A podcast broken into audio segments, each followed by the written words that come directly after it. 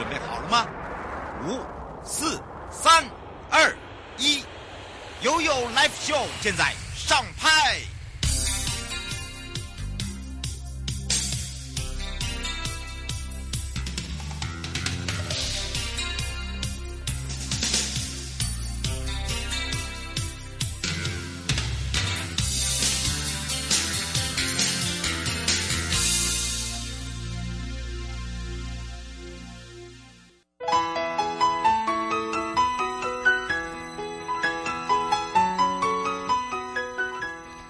间来到了一点零三分了，再度回到了 You Live Show FM 零四点一正声广播电台，陪同大家来到了生活法律生活法庭时间了。那么今天在上半段，我们要带大家来认识台北市关护人协进会林淑宽荣誉关护人了。那么为什么想要当荣誉关护人？在地检署来讲，担任他的这个意义在哪里？以及呢，他自己本身也是担任我们台北地方法院少年辅导职工哦。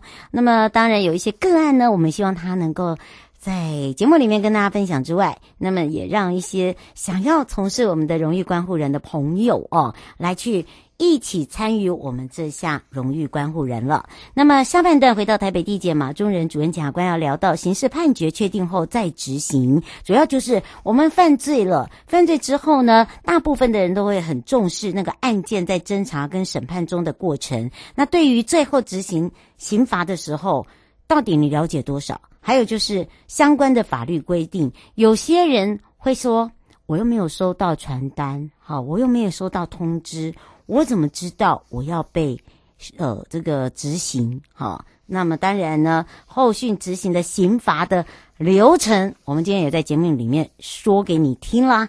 好的，当然马上先回到了关护人时间了。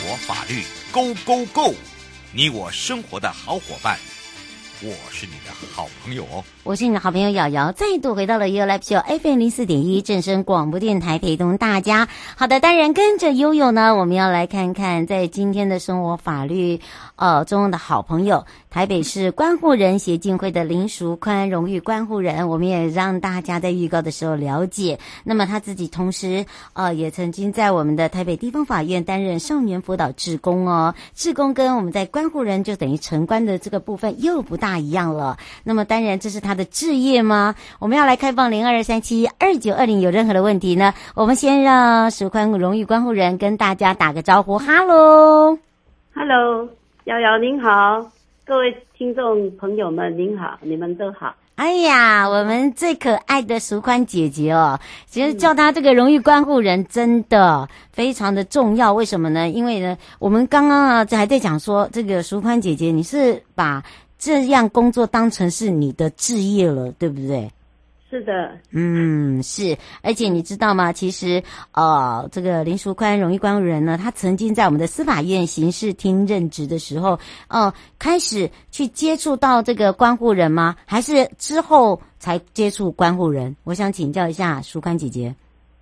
呃，因为我们在司法业务单位的话，都要面对司法问题嘛。嗯。那我当年是刚好就是在八十几年的时候，是在刑事厅，那个时候就会常常有看到一些小朋友啊，嗯，被那个警车这样带来带去，带到法院来，嗯，我看着都很揪心，是，哎，嗯。所以那个时候就是觉得说，哎，应该有一股就是说社会上有一股、嗯、有一股那种助力进到这些青少年的家庭里面，应该会更好。嗯是，我就觉得这个样子。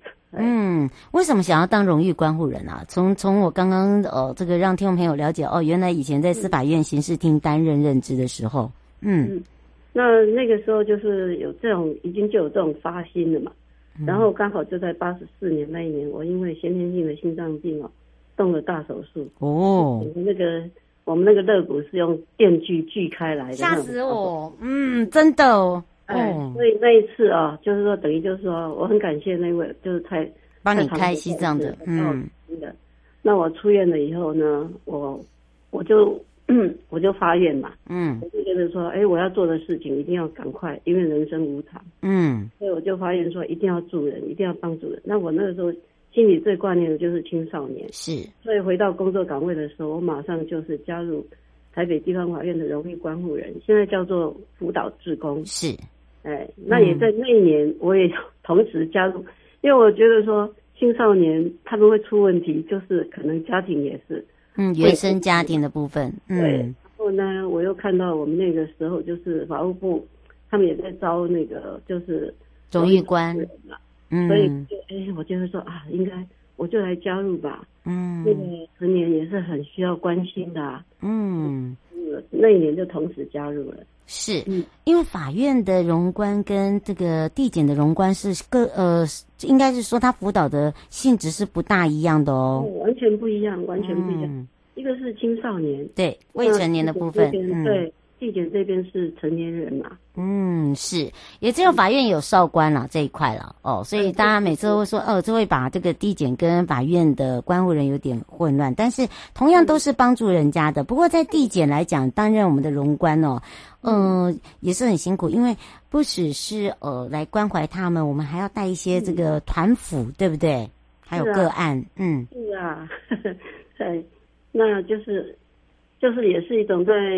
工作中也是一种学习啦，嗯、那就真心的，你要真心感动真心，真的，你诚真心诚意的时候，这些个案真的会被你感动，而且我跟他们互动当中，也常常被他们人生故事所感动、所激发。嗯，是。不过在呃，我们分两块好了，在法院是担任少官的部分、嗯、哦，就是少年辅导志工哦。你自己的这样一路走来的感受是什么？哦。其实哦，这个少年他们是宜教不宜罚嘛，对不对？嗯、我们青少年总是都要教养他、教育他、嗯、引导他嘛，哈。嗯。所以我在这个将近已经快满二十七年了。哦哦哦！哦 天哪！嗯。舞蹈过的青少年都已经变成年了，有的可能都已经要年轻一点的，都做爸爸了呀，对呀。爸爸有的四十几岁结婚的话，都已经要打工了。哇！对啊，当年你看我辅导的十七八岁的孩子，二十七年以后是不是好几岁了？对呀，所以我在讲说，哦，你看当爸爸了，对，有的可能搞不好都有第三代了。嗯，真的。对，所以我就觉得说，这个我们因为随着这个社会的在变迁呢，而且我们科技一直在那个嘛。进展这种冲击，是还有家庭结构的改变。现在真的家庭结构改变很多，嗯，所以呢，我就觉得说，这样子的社会，这样子复杂多元的社会，哈，那个青少年其实他们也是很辛苦，他们面临的那种诱惑，犯罪的诱惑越多，比以前的人还要多，对，对，而且那个触犯法律的机会真的是很大。你要是不没有没有定力，或是没有一个好的家庭，嗯，真的是很容易。所以我就觉得说，在那种失态啦，或就是说那种失能的，嗯，失去功能的，就功能薄弱的，嗯，或者说失衡的，失去平衡那种，有的是单亲，嗯，当然不一定单亲的孩子都不好，就是说他们是，就是说在那个认知上面，对，哎，是比较不平衡不那个的话，嗯，这种样子的家庭的孩子呢，真的，我觉得说，除了学校应该要积极去辅导以外。还有呢，我们这个少辅啊，我们这个少辅单位啊，是。更应该啊，其实要多一点那个课外的关怀，哦，多一点没错了，对，多一点课外的关怀，嗯、然后要设计一些就是配套措施，嗯，协助这些青少年哦，应该协助他们建立起那种，就是说正确的价值观和正确的人生观。是，是小孩子最重要就是他有目标嘛，嗯，他有目标的话，他生活就他有目标有意义了，有动力，啊、嗯，也比较不会被引诱哦，嗯。是，所以，所以哦，这个想请教一下哦。其实你看啊、哦，刚刚淑宽呃姐姐有讲到一个重点哦，少辅会就是少年辅导委员会，嗯、那么他们现在也正在做一个修法哦，那么可以把编制，因为原本少年辅导委员会都是编制在这个警政署下面的警察局，好、哦，嗯、可能跟一般大家所认知不大一样，都是做社区。好，这个社区的部分，嗯、那如何去把它做一个衔接？也就是现在，呃，这个舒康姐姐讲到的一个这个呃问题点。好，他把它点出来。嗯、那当然，我们现在也正在努力的再去做。嗯、那包含呢呃，这个淑宽姐姐的个案真的非常的多、哦。我们也希望这个淑宽姐姐的个案可以来去呃提醒我们收音机旁的好朋友，做家长的可以了解你现在身旁如果有这样的孩子的时候，该怎么样去自处，嗯、以及怎么个做一个相处。我们是不是请教一下淑宽姐姐？嗯，哦，就是说，因为现在的那个少年他们犯罪的太样比较多，多，嗯，其实现在啊。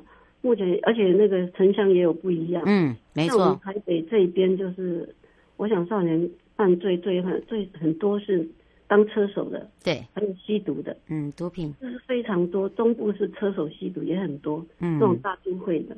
嗯，那当你们现在偷窃啊那些啊群架，那这样真的变成就是小事情了。嗯，这些少年，我们现在最重要的就是说，因为你想想看，车手就是他们的价值观。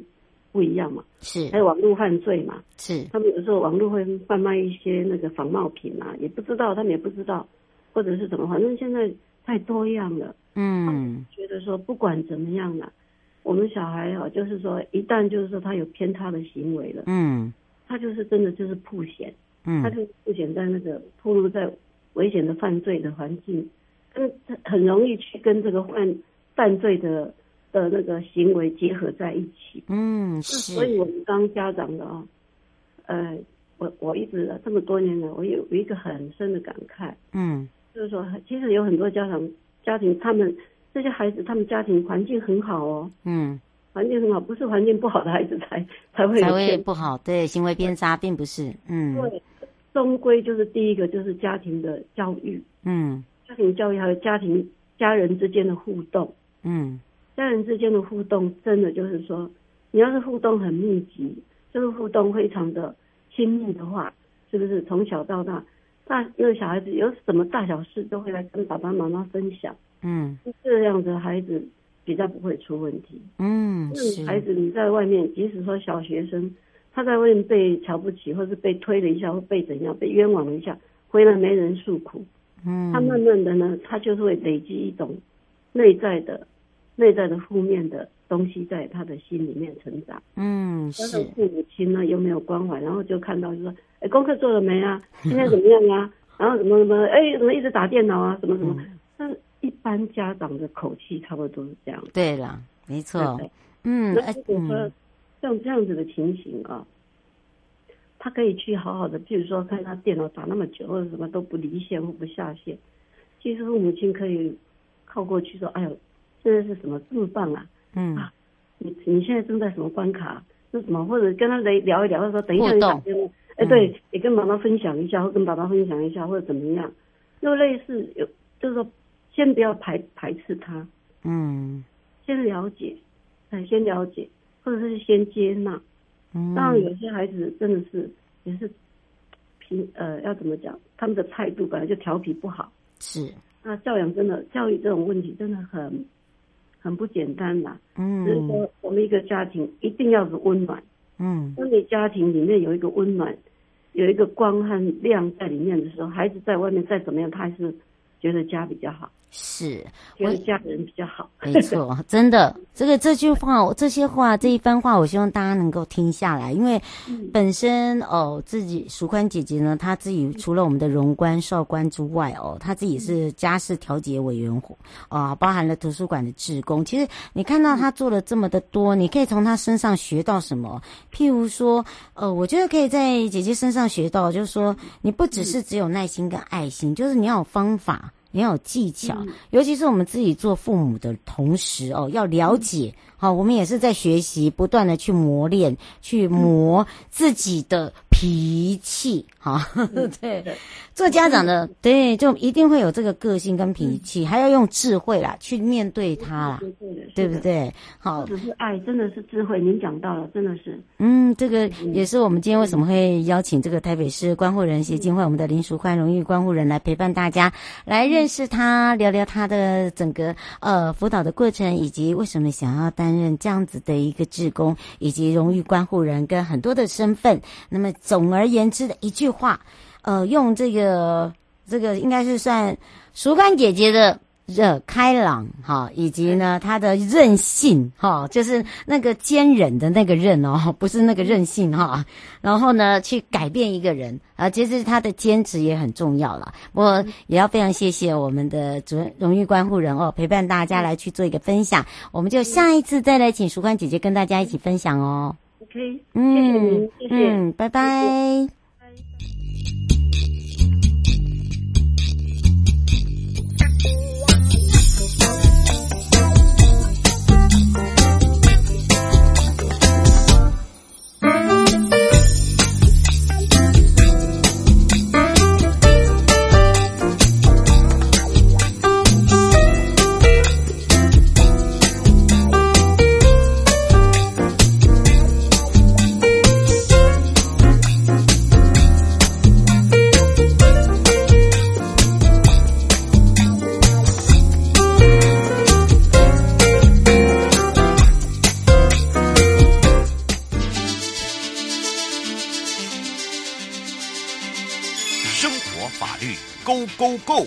你我生活的好伙伴，我是你的好朋友哦。我是你的好朋友瑶瑶，再度回到了 You Live Show FM 零四点一正声广播电台，陪同大家。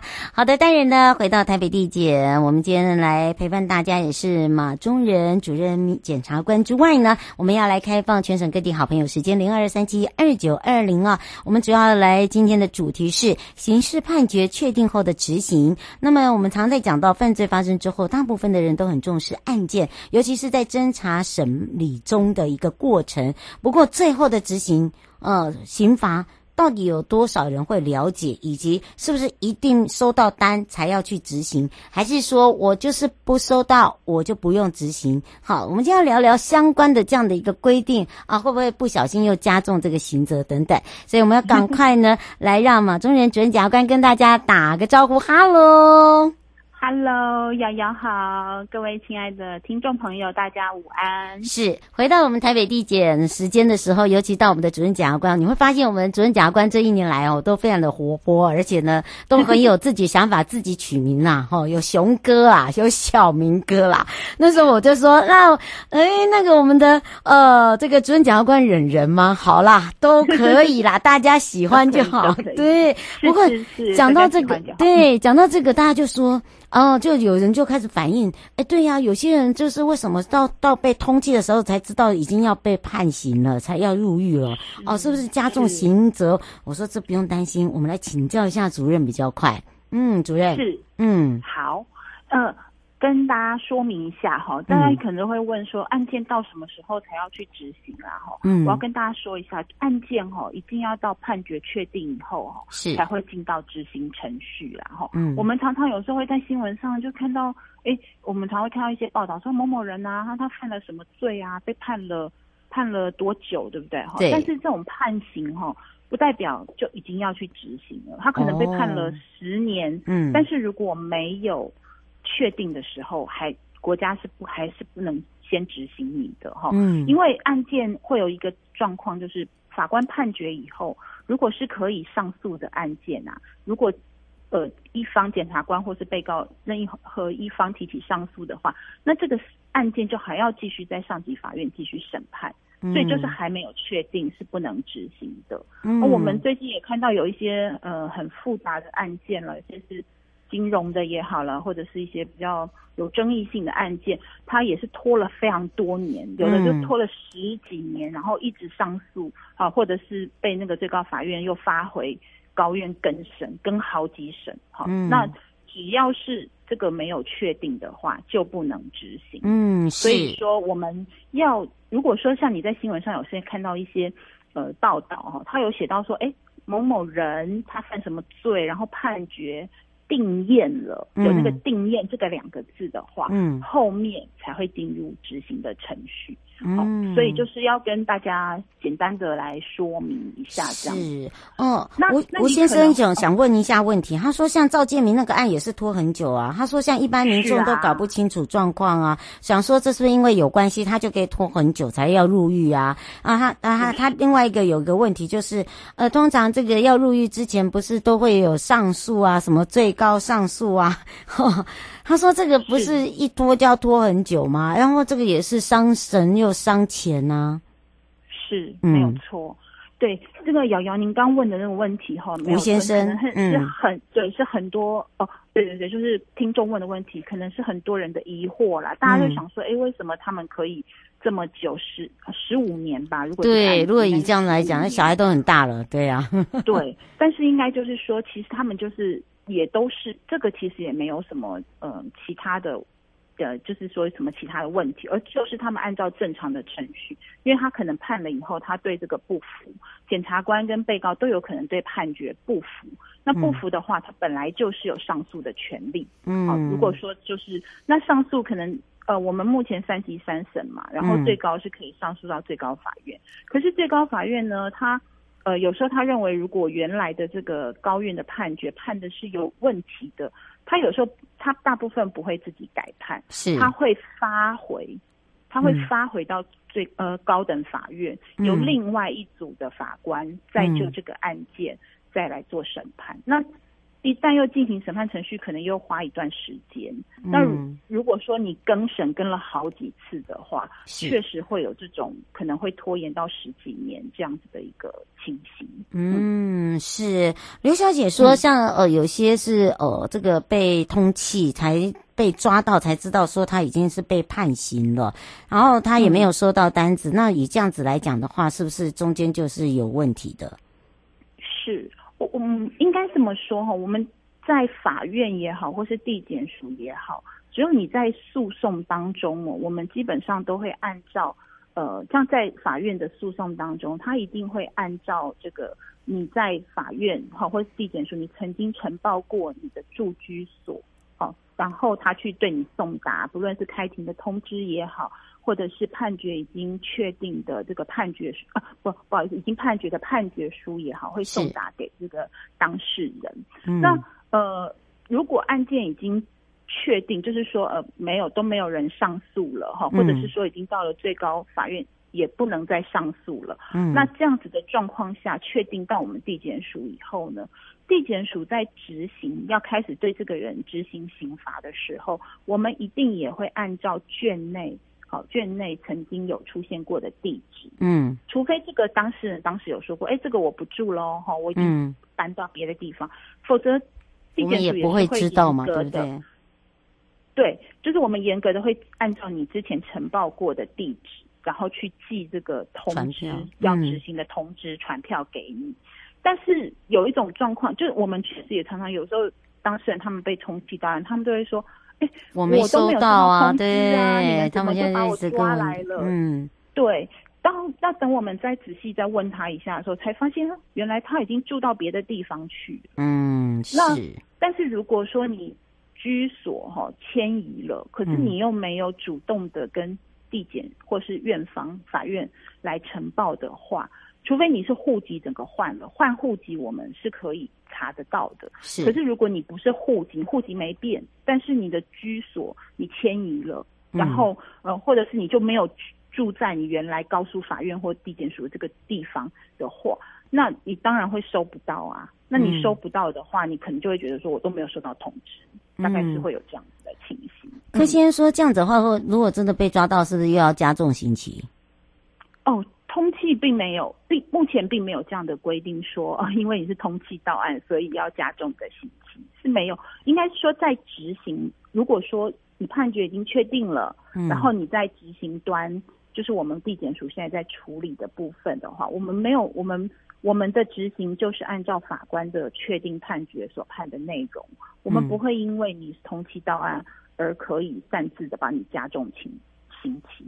那当然，如果换句话说，你如果是在诉讼中，譬如你还在审理当中，是你常常这个传唤拘提未到，然后呃，然后甚至要进到通缉，那是通缉很久，或者是被通缉好多次，每次来了，然后下次又不来了，那这种会不会造成法官认为你这个是？善后态度的这个不良好的话，嗯、这个就很难很难说了。这这确实，就因为是法官私有行政，他可能就会不会因为这样就觉得，哎，你这个饭后态度不佳，哦，在刑期上有有一些加重，这个就很难说了。是，所以哦，刚刚这个主任讲到了哦，这个执行的程序执行面真的还是很多啦。哦。只是今天我们也是没有办法一次讲完，但是至少还给大家一个概念嘛，对不对？好，嗯，这我们三十秒。给大家一个这个最后的补充好吗？呃，您是说行呃执行的部分吗？对，没错。就是我想要提醒大家哈，嗯、就是如果你真的案子在诉讼中，就千万不要忽视，嗯、然后你要注意一下那个诉讼文书哈，或者是判决的收受，能不能保障自己的权益。嗯、那如果你真的案子哈，刑事的案件已经。确定了，然后要进入到执行程序，就是要可能要来执行的话，嗯，也请你要注意相关的通知啦，哈，嗯，然后要就是希希望大家是用一个负责任的态度来面对，哈，才是上策这样。嗯，是，我因为时间关系啊，非常谢谢台北地检马中人主任检察官，我们就要下次空中见喽。嗯，好，谢谢，嗯，拜拜。各位亲爱的朋友，离开的时候别忘了您随身携带的物品。台湾台北地方法院检察署关心民。